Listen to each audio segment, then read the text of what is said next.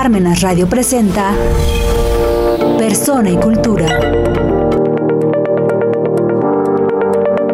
Seguramente te has dado cuenta que desde hace tiempo las series y películas de zombies se pusieron de moda y tuvieron una muy buena recepción por parte del público.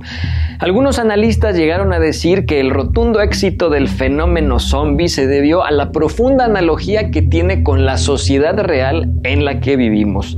Y claro, uno podría preguntarse, ¿en qué se puede parecer nuestra sociedad con unos zombies? Esos seres humanos que han perdido toda cordura mental y se han quedado a merced de sus más bajos instintos. Pues dicho así, parece que la pregunta se responde sola. Y es que si lo pensamos fríamente, las realidades que estamos viviendo hacen pensar que el ser humano cada vez pierde más su humanidad. Las noticias sobre homicidios, secuestros, matanzas, robos, fraudes, guerras y un sinfín de sucesos inhumanos están a la orden del día.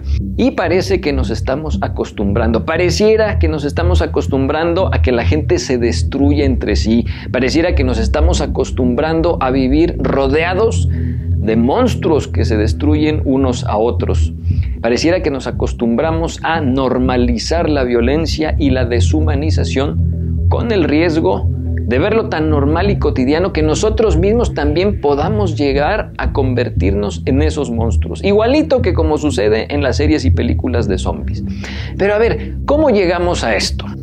Podemos hablar de un proceso, un proceso paulatino, no fue de la noche a la mañana, de ser una sociedad en la que bien que mal se vivía dentro de un orden regido por una jerarquía de valores, ahora pasamos a una sociedad en la que no hay ninguna jerarquía sino un desorden, el reino del caos. Y para llegar a este punto, el proceso involucró diversos elementos culturales. Y eso se sabe y se entiende porque para lograr adormecer la razón, el sentido común del ser humano y dejarlo a merced de sus sentimientos, emociones e instintos más salvajes, se tiene que dejar de lado la fuerza bruta, la amenaza con pistola y más bien realizar un proceso que vaya directo a manipular la mente de la gente para convencerla de tomar decisiones no pensadas, sino basadas en el sentir, en la emoción del momento, en lo que te dé más placer. O sea, lo que estamos viendo es la promoción de ideologías para adormecer la razón de la gente y llevarlas a decidir casi que con el estómago.